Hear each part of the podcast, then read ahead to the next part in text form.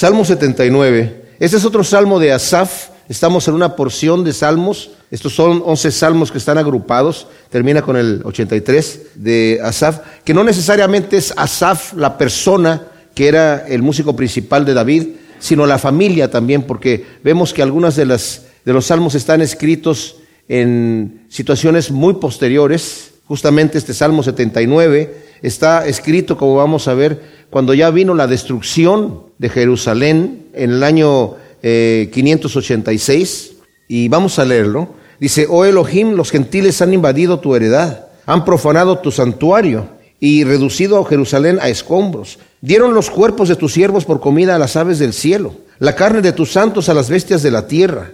Han derramado su sangre como agua en torno a Jerusalén. No hay quien los sepulte. Hemos venido a ser oprobio de nuestros vecinos, escarnio y burla de quienes nos rodean.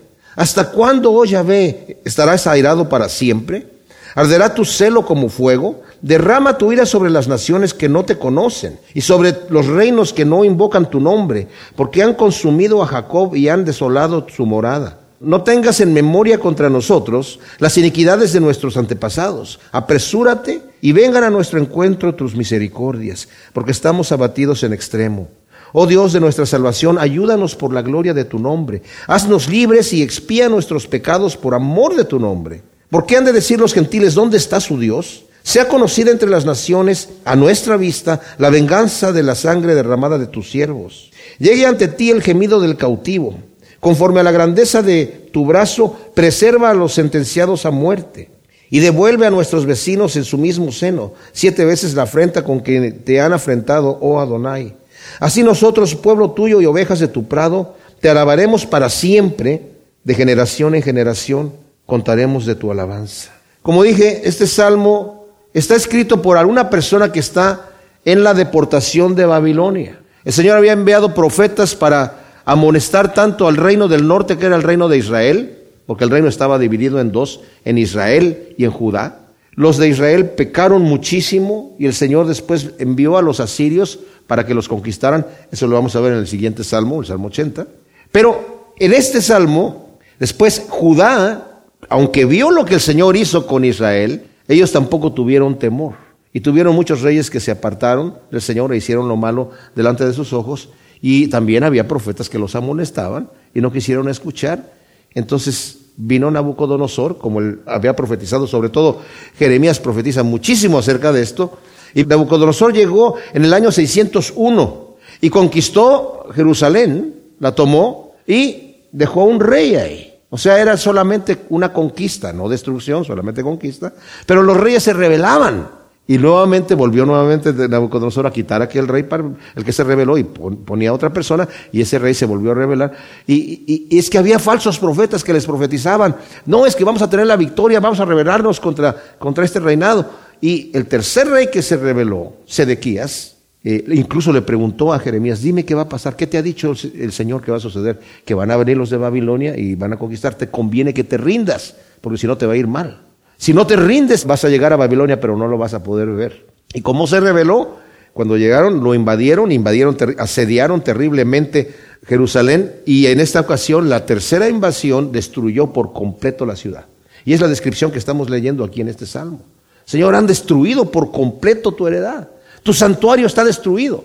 Anteriormente solamente habían conquistado y habían puesto el gobierno que Nabucodonosor quería de los mismos reyes judíos. Y la gente se quedaba allí. Pero como no quisieron y se rebelaron, entonces pasó esta situación. Pero también el Señor les había dicho que si ellos no se arrepentían, iban a ser conquistados. Y el Señor tiene un plan multiforme en todo esto, porque primero él no sabe, obviamente, el salmista, cuando está hablando, escribiendo esto, me imagino que este escritor del Salmo, esta descendiente de Asaf, tal vez no estaba tan enterado de la profecía de Jeremías. Porque Jeremías decía textualmente que iban a estar 70 años de cautividad en Babilonia.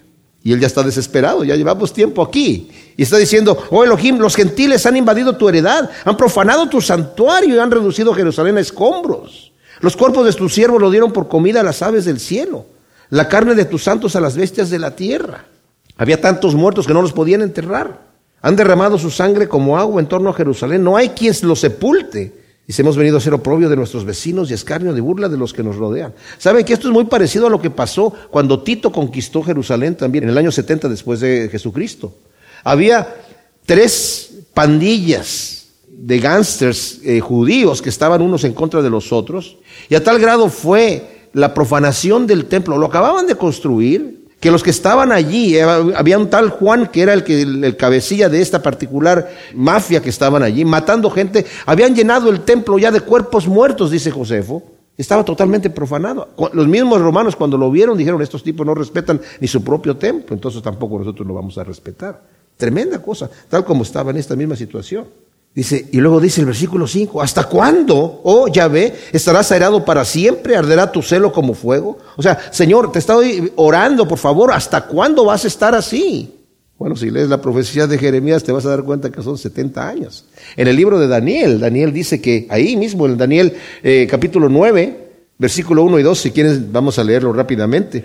Ustedes saben que Daniel también se fue en la deportación a Babilonia, en la primera deportación, y llegó allá tranquilo, y estuvo en la corte del rey en una forma pacífica, pero él sabía, sabía que el tiempo eran 70 años. Dice Daniel 9, 1, en el año primero de Darío, hijo de Asuero, del linaje de los Medos, que fue hecho rey sobre el reino de los caldeos, en ese primer año de su reinado, yo, Daniel, entendí de los libros, según la palabra de Jehová, dada al profeta Jeremías, el número de los años que había de durar la desolación de Jerusalén serían 70 años. Pero aquí el escritor de Asaf no está enterado de eso. Los 70 años tenían que venir. ¿Y por qué tenían que venir 70 años? Porque el Señor en las profecías que da en Levítico 26, 34 dice, ustedes tienen que dejar descansar la tierra. Cada seis años que la trabajen, el último año que la trabajen, la tierra les va a producir tres veces el fruto. Yo me voy a encargar de eso. Entonces así, dejan descansar la tierra un año y ustedes usan de, las, de los tres tantos uno de los terceros tantos, ¿verdad? Para ese año que no la trabajan. Y el siguiente año, mientras la siembra no les va a producir nada, también consumen el otro tanto. Pero no la dejaron descansar. De todo el tiempo de los reyes, desde Saúl hasta que fueron deportados a Babilonia, ni los reyes buenos, ninguno lo dejó descansar. Entonces el Señor dijo, como no la dejaron descansar, en el libro, está, y lo vemos allí, en el mismo Levítico 26, 34, el Señor les dice, si ustedes no dejan descansar la tierra, yo me voy a encargar de dejarla descansar yo mismo. Segunda de Crónicas 36, 21, Jeremías 25, 11 y 29, 10. Ahí es donde les está diciendo el Señor, como ustedes no dejaron descansar la tierra, yo le voy a dar su descanso. Así que se me van de aquí. 490 años fue el periodo de los reyes y el Señor les dio un año por cada siete años. Y por supuesto, este Asaf, o de este descendiente de Asaf está, Señor, por favor, derrama tu ira sobre las naciones que no te conocen y sobre los reinos que no invocan tu nombre porque han consumido a Jacob y han desolado tu morada. Ahora, este es un detalle muy especial. El salmista aquí se va a enfocar en algo importante. Los pueblos en aquel entonces pensaban en el Dios de, las, de los pueblos. Había dioses locales, según ellos. ¿verdad? Sabemos que solamente hay un Dios. Pero ellos decían el Dios de los hebreos, el Dios de esta, de esta región, el Dios de este pueblo.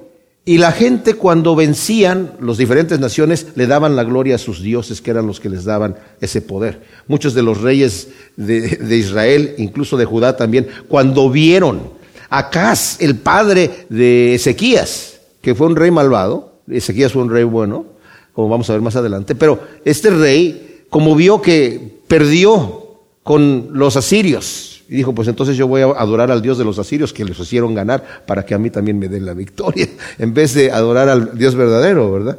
Pero que era un hombre malvado. Pero aquí dice aquí en el versículo 8, no tengas en memoria contra nosotros las iniquidades de nuestros antepasados. Apresúrate y vengan a nuestro encuentro tus misericordias. O sea, Señor, yo estamos aquí, tal vez una generación nueva que está en Babilonia, que no conocieron a sus antepasados que se rebelaron. Y ahora estamos en otro pueblo, nacimos aquí en Babilonia. Señor, no nos eches la culpa de los problemas de nuestros antepasados. Pero es que el juicio de Dios tiene que venir y las consecuencias vienen. Vienen, de alguna manera. Pero está diciendo aquí, por favor, Señor, trae a nuestro encuentro tus misericordias, porque estamos abatidos en extremo. Oh Dios de nuestra salvación, ayúdanos por la gloria de tu nombre, o sea, ni siquiera por nuestro motivo, Señor, sino por la gloria de tu nombre, porque tú eres un Dios bondadoso. Tú eres un Dios misericordioso por la gloria de tu nombre. Yo muchas veces oro así al Señor, no porque yo tenga derechos, le digo, Señor, yo no tengo derecho de pedirte nada, pero por amor de tu nombre, Señor, ayúdame. Y dice aquí, haznos libres y expía nuestros pecados por amor de tu nombre. Señor, lleva, carga con nuestros pecados por amor de tu nombre, que eres un Dios misericordioso y piadoso. Haznos libres y expía nuestros pecados por amor de tu nombre, porque ¿por qué han de decir los gentiles dónde está su Dios? Sea conocida entre las naciones a nuestra vista la venganza de la sangre derramada de tus siervos.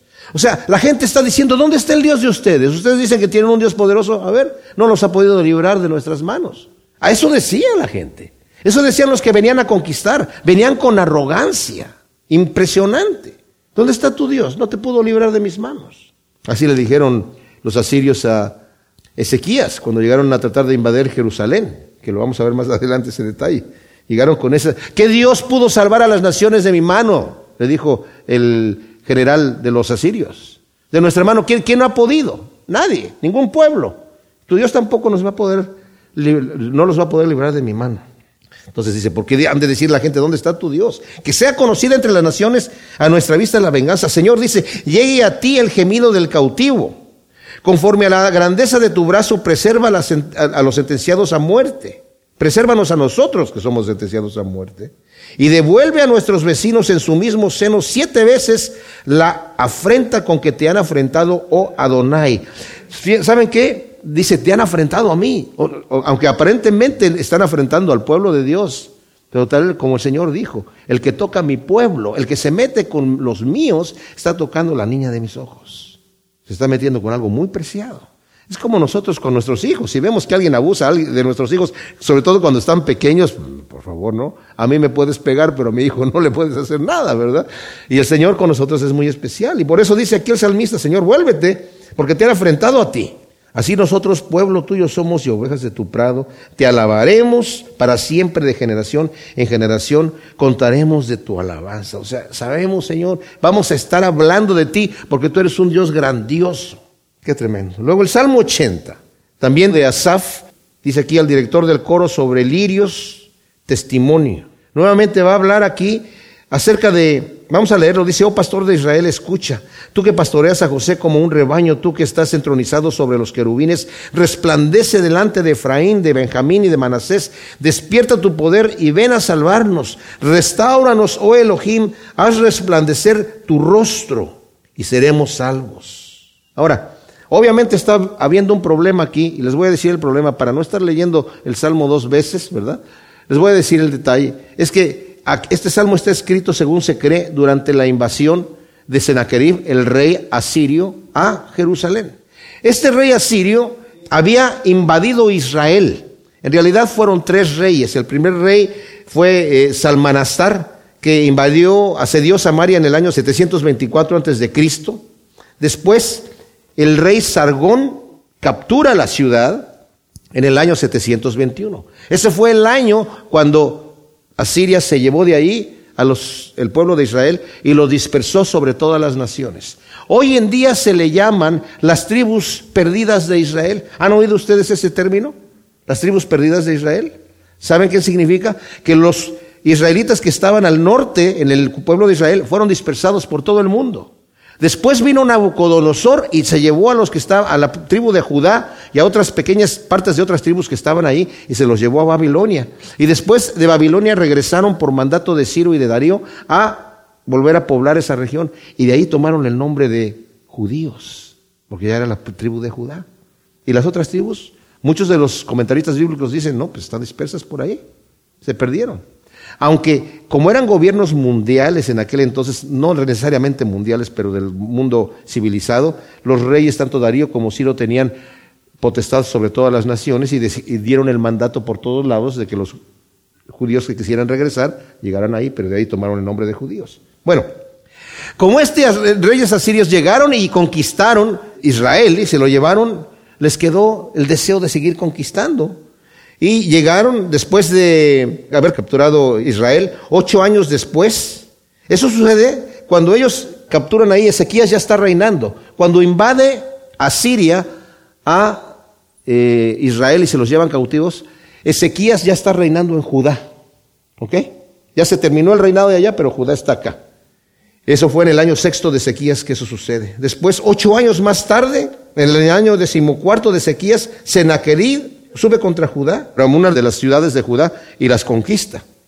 Y después de doce años, en estos periodos de 12 años, si ustedes leen ahí, como nos lo dice Segunda de Reyes 18, Segunda de Crónicas 32, eh, Isaías 36 a 37, nos dice que en ese eh, periodo de tiempo, Ezequías le pidió perdón al rey de Asiria y le estaba pagando tributos y estaba como que no, no pase nada. Y después pasaron 12 años más tarde y luego llegó el rey de Sennacherib de Asiria, ya era otro rey, a querer conquistar nuevamente a invadir Jerusalén, y es ahí donde el Señor pues los destruye, ¿verdad? Y no sucede nada. O sea, destruyó el Señor a 185 mil asirios. Nos dice aquí, con lo que acabamos de leer, dice, tú que estás entronizado sobre los querubines, resplandece. O sea, es el título que le está dando en el versículo primero. Esa es la, presencia de Dios. Señor, tú que eres el rey de reyes, estás entronizado entre los querubines. Delante de Efraín y de Benjamín y de Manasés Despierta tu poder y ven a salvarnos. Efraín, Benjamín y Manasés, cuando iban viajando en el desierto, había tres tribus de un lado del, campamento del tabernáculo, tres de un lado, tres del otro lado, tres enfrente y tres atrás. Las tres de atrás son estas tres tribus. O sea, lo que está diciendo, Señor, muestra tu poder por donde nosotros vamos a ir caminando para que pasemos en tu seguridad. Restauranos, Elohim. Haz resplandecer tu rostro y seremos salvos. Oh Elohim, Sebaot, Yahvé ¿Hasta cuándo estarás airado contra la oración de tu pueblo? Los has hecho comer pan de lágrimas, les diste a beber lágrimas en abundancia, los pusiste por escarnio de nuestros vecinos y nuestros enemigos se ríen entre sí. Oh Elohim, restauranos, haz resplandecer tu rostro y seremos salvos. Ahora fíjense lo que dice aquí en el versículo 4. ¿Hasta cuándo estarás airado contra la oración de tu pueblo? ¿Qué quiere decir esto? Dios está airado contra la oración. Lo que le está diciendo el salmista es, tú ya no estás prestando oído a mi oración. Yo te estoy pidiendo. El Señor dice muchas partes en la escritura que cuando Él habla y habla y habla, llega el momento en donde ya no va a hablar más. Él dijo, mi espíritu no va a contender con el hombre para siempre. Hay de aquella persona a la cual el Señor ya no le habla porque ya no hay remedio. Dice el proverbio, el, varón que reprendido endurece su cerviz, de repente será quebrantado y no habrá para él medicina. Dios nos da la oportunidad y nos está hablando, nos está hablando. Y aquí está diciendo, Señor, ¿ya estás, estás airado para siempre con nosotros? Hemos pecado, obviamente, y por eso estamos sufriendo esto, estamos pidiendo misericordia. Pero en este momento, en, durante la invasión, es como, Señor, vas a estar airado con, nosotros todo este tiempo, a pesar de que Ezequías ya había hecho muchas reformas religiosas. Como dije, 12 años pagando tributo y de repente cuando vienen a invadirlo, pues ¿qué vamos a hacer, Señor? Y luego dice aquí, hiciste venir una vida a Egipto, expulsaste las naciones, expulsaste las naciones y, la plantaste, limpiaste sitio delante de ella, hiciste arraigar sus raíces y llenó la tierra, los montes fueron cubiertos por su sombra y con sus sarmientos los cedros de Dios. Extendió sus vástagos hasta el mar y hasta el río sus renuevos. ¿Por qué derribaste sus vallados? De modo que la vendimian todos los que pasan de camino. El puerco montés la ha destrozado y las alimañas del campo la devoran. Ahora, está hablando aquí de una vid que el Señor plantó. ¿Y por qué dice que le ha hecho todo esto? Bueno, las profecías de Isaías estaban. O sea, obviamente Ezequías es un rey que sigue al Señor y el Señor va a hacer justicia. No va a dejar que los asirios los invadan. El Señor le dice a Ezequías, de hecho, tú no vas a tener que pelear. Y dice que mientras los asirios los rodearon, el ángel de Jehová salió en la noche y mató a 185 mil asirios. Cuando se levantaron en la mañana eran puros cuerpos muertos. No tuvieron que pelear. Pero Isaías en el capítulo 5 dice, cantaré en nombre de mi amado un canto de amor respecto a su viña. Tuvo mi amado una viña. En un collado fértil la cavó y despedregó y plantó una preciada cepa Construyó una torre en su centro y cavó en ella un lagar. Esperó a que diera uvas, pero dio agrazones, o sea, uvas agrias. Y ahora, oh habitantes de Jerusalén y varones de Judá, juzgad entre mí y mi viña. ¿Qué más cabía hacer por mi viña que yo no hubiera hecho? ¿Por qué esperando que diera uvas dio agrazones? Os mostraré pues lo que haré con mi viña. quitaré su vallado para que sirva de pasto, derribaré su cerca para que la pisoteen, la dejaré arrasada y no será podada ni labrada. Le crecerán las zarzas y los espinos, y las nubes impondré mandato para que no llueva sobre ellas. La viña de Yahvé Sebaot es la casa de Israel. Y los hombres de Judá, su plantel preferido, esperaba equidad y aquí iniquidad. Y esperaba rectitud y aquí acritud. O sea, grito de opresión. Wow. Ahí está la respuesta. Y luego viene aquí la oración. Oh Elohim Sebaot, vuelve, te rogamos, mira desde los cielos y considera y visita esta viña. La cepa que plantó tu diestra y el vástago que formaste para ti mismo, quemada a fuego está y cortada. Perece por la reprensión de tu rostro. Esa es la oración. Y continúa, sea tu mano sobre el varón de tu diestra, sobre el Hijo del Hombre que para ti fortaleciste. Y aquí está hablando definitivamente de Jesucristo, ¿verdad? Nosotros en cierta manera somos el Israel también, nos dice Pablo, de la promesa. Dice, no todos los que son descendientes de Abraham son los que son verdaderos judíos, sino los que son hijos de la promesa. Y tanto en el capítulo 3 como en el capítulo 9 y 10 de Romanos nos explica perfectamente cómo es que nosotros somos hijos de la promesa, somos el Israel verdadero. Y también venimos a ser, en cierta forma, esta viña. Y a nosotros nos ha también fortalecido la salvación de Dios en el versículo 17, sea tu mano sobre el varón de tu diestra. ¿Quién está sentado a la diestra de Dios Padre? Nuestro Señor Jesús. Sobre el Hijo del Hombre que para ti fortaleciste. Así no nos apartaremos de ti, vivifícanos e invocaremos tu nombre, oh Yahvé, Elohim Sebaot, haznos volver, haz resplandecer tu rostro y seremos salvos. Me parece este como el canto que el Señor habla de, Efraín, que Efraín está en el capítulo 31 de Jeremías. Efraín está llorando al Señor, le dice, Señor, vuélveme a ti, conviérteme y seré convertido. No es en nuestra fuerza que nosotros vamos a servir al Señor y es algo que nos debemos dar cuenta cada mañana. Si alguien está frustrado porque no puede caminar el camino de Dios como quiere, entréguele al Señor esa frustración. Porque el Señor lo va a levantar y lo va a hacer caminar paso a paso, paso a paso. Cuando caemos es cuando, por dos razones, o somos rebeldes al mandato de Dios, o confiamos en nuestra propia fuerza. Pero aquí tenemos la promesa de que es a través del varón de tu diestra, al que tú fortaleciste, al que has ungido, el Hijo del Hombre, nuestro Salvador, Él es el que nos va a llevar paso a paso. Y de eso se trata el Evangelio, mis amados. La buena nueva no solamente es que tenemos vida eterna, la buena nueva es que, y, que somos participantes de la naturaleza divina, la buena nueva es que el Señor nos va llevando y nos va transformando y nos va santificando y nos va haciendo crecer a cambiar nuestra naturaleza de una manera gloriosa. Tiene que ser así, porque si no es así, no estamos viviendo, no sabemos lo que es el Evangelio, no estamos viviendo el verdadero cristianismo que el Señor quiere llevarnos de gloria en gloria hasta que lleguemos, como dice Romanos 8, a la estatura de Cristo Jesús. Salmo 81. Este salmo nos dice, cantad con gozo a Elohim, fortaleza nuestra, es un salmo de Asaf, aclamad con júbilo al Dios de Jacob, entonad el salmo y batid el pandero, la dulce cítara con el salterio, soplad el shofar en el novilunio, en la luna llena, en el día de nuestra solemnidad. Porque estatuto es para Israel ordenanza del Dios de Jacob lo estableció como testimonio en José.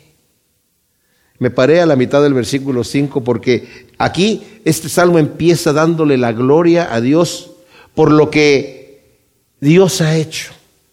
Es un salmo que obviamente cuando se escribe ya se piensa en lo que está pasando en el final, no es algo que lo está haciendo en una forma cronológica. Está dándole gracias a Dios por sus misericordias, aunque inmerecidas.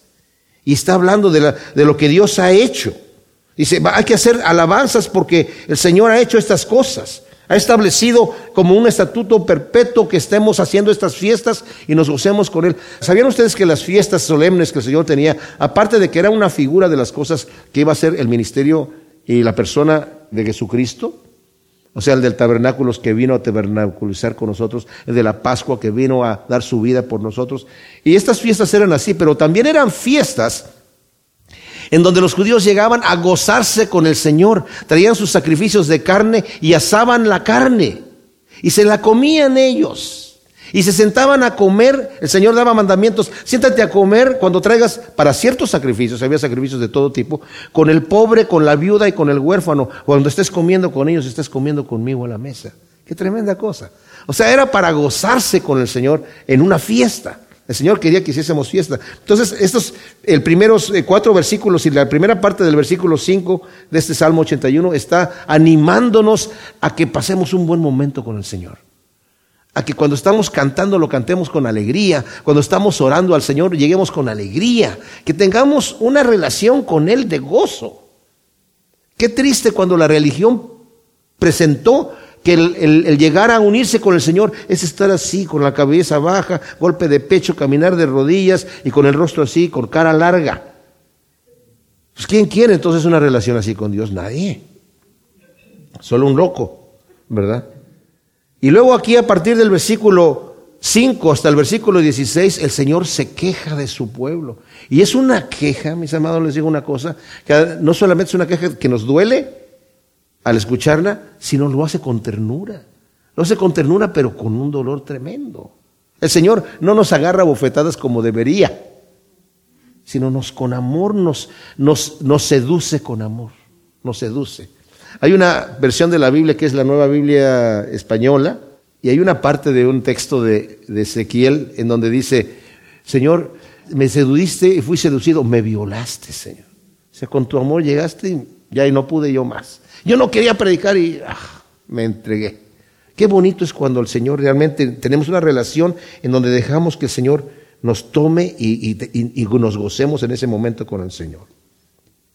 El gozo del Señor es nuestra fortaleza.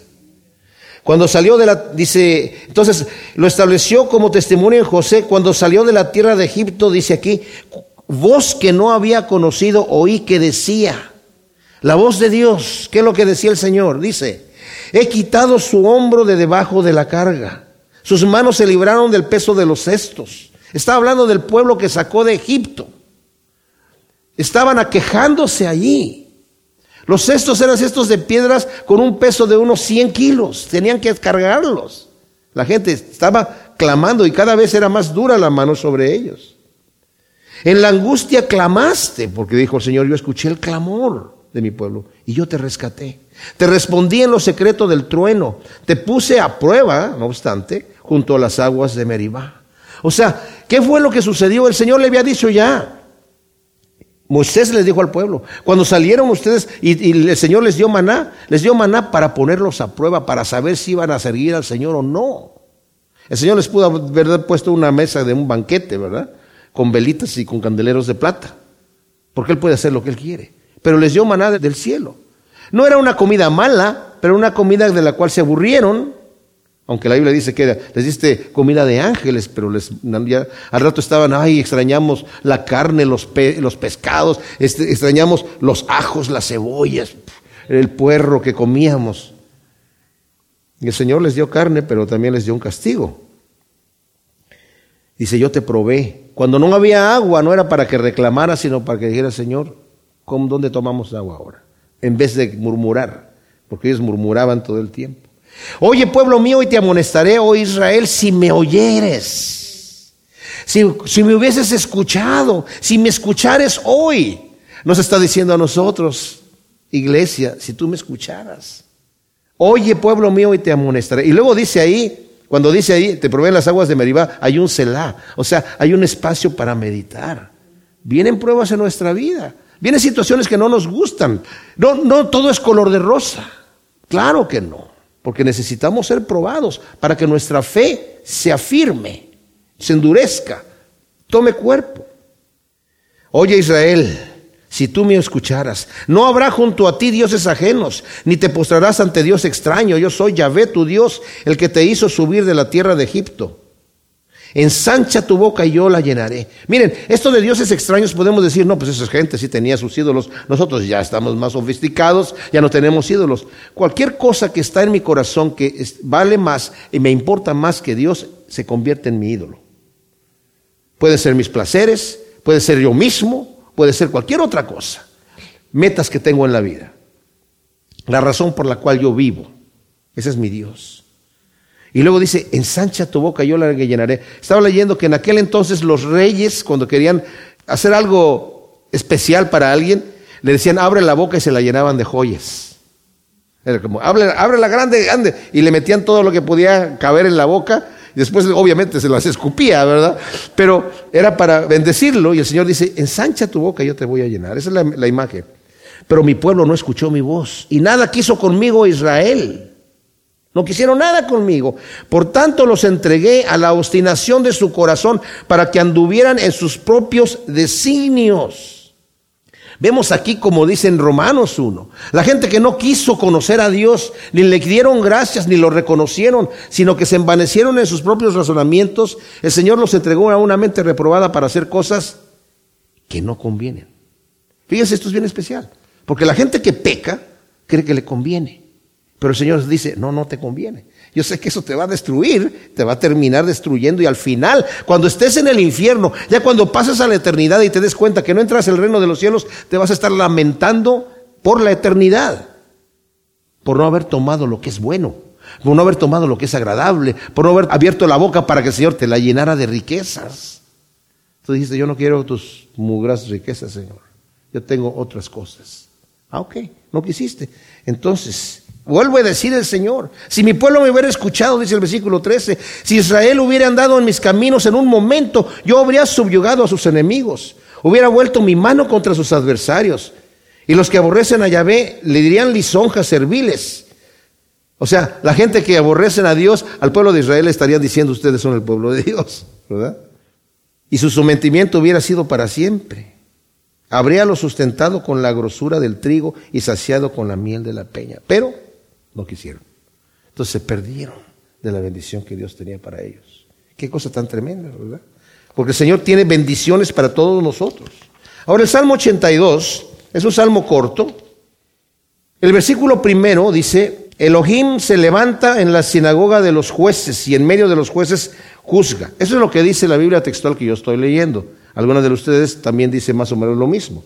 La palabra, cuando dice Elohim, se levanta, Elohim ustedes saben que quiere decir Dios, pero también es dioses. En realidad la palabra Elohim es plural, quiere decir dioses.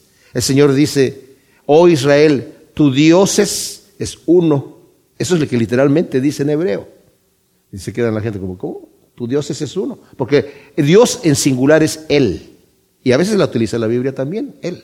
Pero Elohim es el plural. Y lo que dice aquí literalmente es, Elohim se levanta en la sinagoga de los Elohim. ¿Se acuerdan que en, lo vamos a ver más adelante, está en este salmo también, en Juan capítulo 10, cuando el Señor eh, van a tomar piedras para apedrearlo, le dice, ¿por qué buena obra me van a apedrear? He hecho muchas buenas obras, ¿por cuál de ellas le van a apedrear? Dice, no te apedreamos por buena obra, sino porque tú siendo hombre te haces Dios. Y dice, ¿qué no está escrito en, vuestra ley? Yo dije, dioses sois y se quedaron callados, no pudieron. Estaba citando este salmo y estaba citando el capítulo 21 y 22 de Éxodo también. Entonces, dice aquí, se levanta en la congregación de los jueces, en medio de los jueces juzga, o sea, de los Elohim. ¿Por qué le llama Elohim? ¿Por qué le pone ese título? En cierta manera los jueces tienen la capacidad de dominar sobre la vida de la persona. En realidad tienen capacidad de, decidir su futuro, su libertad o su condenación o, en, algunos casos la vida o la muerte.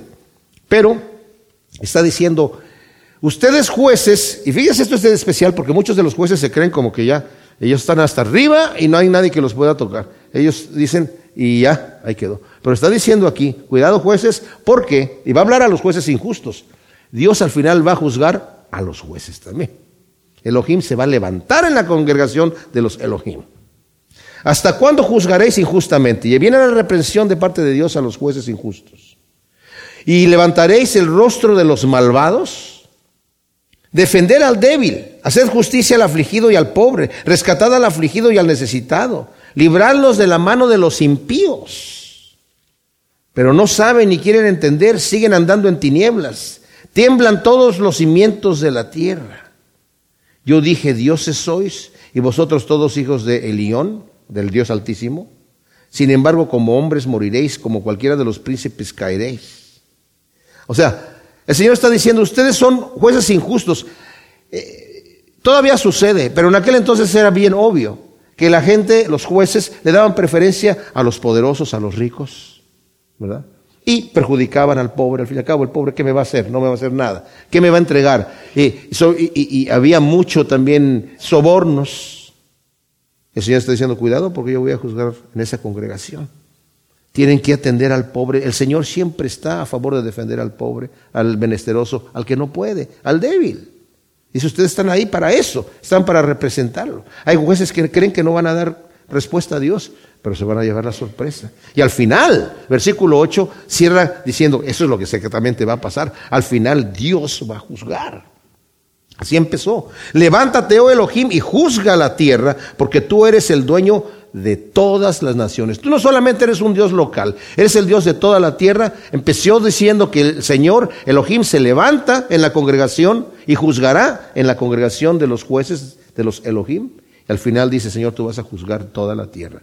Delante de Él se va a doblar toda la rodilla y todo el mundo va a tener que entregar cuentas. El Salmo 83 dice, cántico, Salmo de Asaf también, es el último de los salmos de Asaf que tenemos aquí.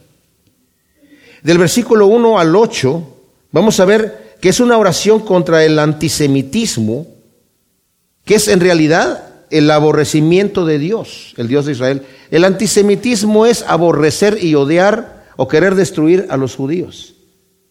Esto ha sido una situación que ha venido en, en muchas naciones. Y yo les digo una cosa, mis amados, el antisemitismo es una obra diabólica que no se explica. Nunca ha pasado con otro pueblo, con nadie más. Yo estaba escuchando a Carlos Fouchán, el que originó la traducción de la Biblia textual, que estaba diciendo, imagínate que te llegan y te dicen, ¿sabes qué? Tenemos que exterminarte a ti. ¿Por qué? Porque eres colombiano. ¿Pero hay alguna razón? Claro, eres colombiano. Sí, pero alguna situación, eres colombiano. Es porque eres peruano. Pero hay algún motivo, eres peruano. Porque eres de Puerto Rico. Pero ¿por qué? Porque eres de Puerto Rico. Porque eres mexicano. ¿Se dan cuenta? No tiene sentido, ¿verdad? No tiene ningún sentido. Solamente porque eres de esa nación. Ni siquiera eres porque tienes una raza especial. Porque dentro de los judíos hay muchas razas. Y las hay todavía. Y dentro de nuestros países hay diferentes razas también. No tiene que ver con eso. No tiene que ver porque tienes una actitud así. Simplemente porque vienes de esa nación. Como dije yo, es un aborrecimiento que es satánico contra el pueblo de Dios. Y el Señor le dijo a Abraham, al que te maldijera, será maldito. Al que te bendijera, yo lo voy a bendecir.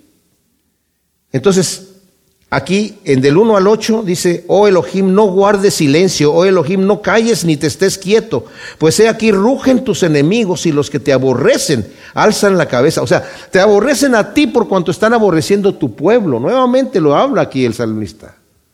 Te aborrecen a ti porque están aborreciendo a tu pueblo. Y esa es realidad la, la razón por la cual ha venido esa situación. Yo me he quedado sorprendido con los argumentos que tenía Hitler para matar a los judíos. Él decía que él creía en la evolución y, sentía que los judíos eran la parte más baja de la evolución, que había que destruirlos para que no se comieran el pan que los otros que pueden estar más arriba. Y él tenía una cadena de cosas de evolución, pero no tenía que ver con la raza, que es cosa impresionante. Tenía que ver con la nación de donde vienen. Eso es una locura. Porque después de los judíos, entonces todo lo demás venía por razas no por países, por razas. Pero antes de, las razas es solamente por el pueblo judío, de la raza que fueras. Qué increíble, o sea, satánico completamente. Dice, es contra ti, Señor. Aborrecen y alzan la cabeza. Astutamente traman contra tu pueblo. Conjuran y conspiran contra tus protegidos. Han dicho, venid y destruyámoslos para que no sean nación. Wow. Ni haya más memoria del nombre de Israel, porque de corazón han conspirado a una y contra ti conciertan alianza. Y luego va a empezar aquí a decir, ¿quiénes? Las tiendas de Dom y los ismaelitas, Moab y los agareros, Jebal, Amón, Amalek, Filistea con los habitantes de Tiro, también Asiria se juntó con ellos, sirven el brazo a los hijos de Lot, que eran los amonitas y los moabitas. Ya los había mencionado anteriormente, de todas maneras. Pero imagínense ustedes, o sea, eran los pueblos que en aquel entonces estaban y se unían en contra de Israel. Algunos de ellos eran enemigos, pero cuando se trataba de derrocar a Israel, que en realidad era en contra de Dios mismo, el enemigo los unía. Como unió a Pilato y, e unió a Herodes cuando eh, estaban juzgando a Jesús y al final, cuando se lo llevó Pilato a Herodes, porque quiso lavarse las manos, ay, me trajo a Jesús, yo lo quería ver. Y, aunque no, eh, no lo juzgó culpable, lo regresó, nada más lo humillaron, ambos lo azotaron, ambos lo humillaron a nuestro Señor. Se hicieron amigos en esto. Y es lo que está diciendo aquí. Señor, están contra ti. Se están uniendo contra ti. No nos sorprendamos, mis amados, de los ataques del enemigo. Porque cuando la gente nos aborrece, dice Señor, no los están aborreciendo a ustedes, me están aborreciendo a mí. El que a ustedes aborrece, lo vamos a ver en el siguiente capítulo de Juan, ahora en el, capítulo 13 que estamos estudiando. El que a ustedes los aborrece, a mí me aborrece. El que a ustedes los recibe, a mí me recibe. Entonces dice aquí, hazles como a Madián, como a Císara, como a Javín, en el torrente de Sison, que fueron destruidos en Endor y vinieron a ser estiércol para la tierra. Pon sus capitanes como Oreb y Seb, y todos los príncipes como a Seba y Salmuna. Qué nombrecitos, ¿verdad? Eh, para que más o menos tengan idea, el, versículo 9 dice, sean como Madián. Madián, los madianistas se habían, el pueblo de Israel había pecado y el Señor siempre traía a pueblos que eran malvados. El Señor utiliza el mismo diablo, ¿eh? A pueblos malvados para que invadieran Israel por cuanto su pueblo estaba pecando. Y después el Señor castigaba a los que los habían golpeado, ¿verdad? El Señor golpeó, castigó a Siria y castigó a Babilonia después por haber sido con tanta hazaña contra su pueblo. Pero el detalle es esto. Los madianitas habían dominado, y ustedes saben la historia de Gedeón. Gedeón derrotó con 300 hombres un ejército de 135 mil personas. Impresionante. Eso está, si lo quieren leer más adelante, está en jueces del capítulo 6 al 8. Como a Císara, como a Javín en el torrente de Sison. Esto está en jueces 4, cuando también los de Canaán se levantaron en contra del pueblo de Israel porque habían pecado. Y le dijo la profetisa eh, Débora a Barak, el Señor te está enviando a la guerra. Y Barak era un hombre valiente, le dijo, sí, pero no voy si tú no vas conmigo. Le dijo, que yo voy a ir contigo, pero ahora la gloria no va a ser para, para un hombre, sino para una mujer. Y fueron y vencieron. Un ejército de 900 carros armados, eran, los 900 carros eran como tanques de guerra de aquel entonces. Y Javín era rey de Canaán, Císara era el jefe del ejército, fueron derrotados. A Císara lo mató una mujer, Jael, eh, mujer de Eber, eh, que llegó el, este Císara ahí pidiéndole agua y estaba muy cansado y le dio leche y se acostó ahí. Y dice la Biblia, un poquito grotesca la situación, que tomó una estaca de la, de la tienda y se la clavó en la sien. Y ahí murió este general del ejército de Canaán. Luego dice aquí el versículo 11, pon sus capitanes como Areb y Aseb, y a todos sus príncipes como Aseba y Salmuna Oreb y Seba eran príncipes de Madián, está en jueces 7. Y Seba y Salmuna eran reyes de Madián y están en jueces 8. También se cargó de ellos Gedeón, ¿verdad? Y luego dice en el versículo 12, pues dijeron, tomemos como posesión nuestra los prados de Dios. Dios mío, ponlos como torbellino de polvo, como jarasca delante del viento, como el fuego consume el bosque, como las llamas abrazan las montañas. Así persíguelos, así con tu tempestad y atérralos con tu turbión. O sea, lo que está diciendo aquí, Señor, hazles todo este juicio, no solamente por el mal que nos están haciendo a nosotros, por cómo nos están persiguiendo y con la hazaña con lo que nos están persiguiendo, pero fíjense cómo nos dice el versículo 16, la razón por la cual está haciendo esta oración, dice, llena sus rostros de deshonra para que busquen tu nombre, oh Yahvé. Qué tremendo. O sea, ni siquiera es por gloria nuestra, Señor, para que sepan quién eres tú para que sepan quién eres tú, porque es contra ti que están peleando cuando se meten contra nosotros. Sean avergonzados y turbados para siempre, sean humillados y perezcan y sepan que tú solo, cuyo nombre es Yahvé, eres el león o el Dios altísimo sobre toda la tierra. Mis amados, ojalá que esa sea nuestra oración, que cualquier cosa que nosotros le pidamos al Señor que haga, sea para la gloria de Dios. Que nuestras vidas estén entregadas exclusivamente para la gloria de Dios y que Él haga lo que Él quiera hacer.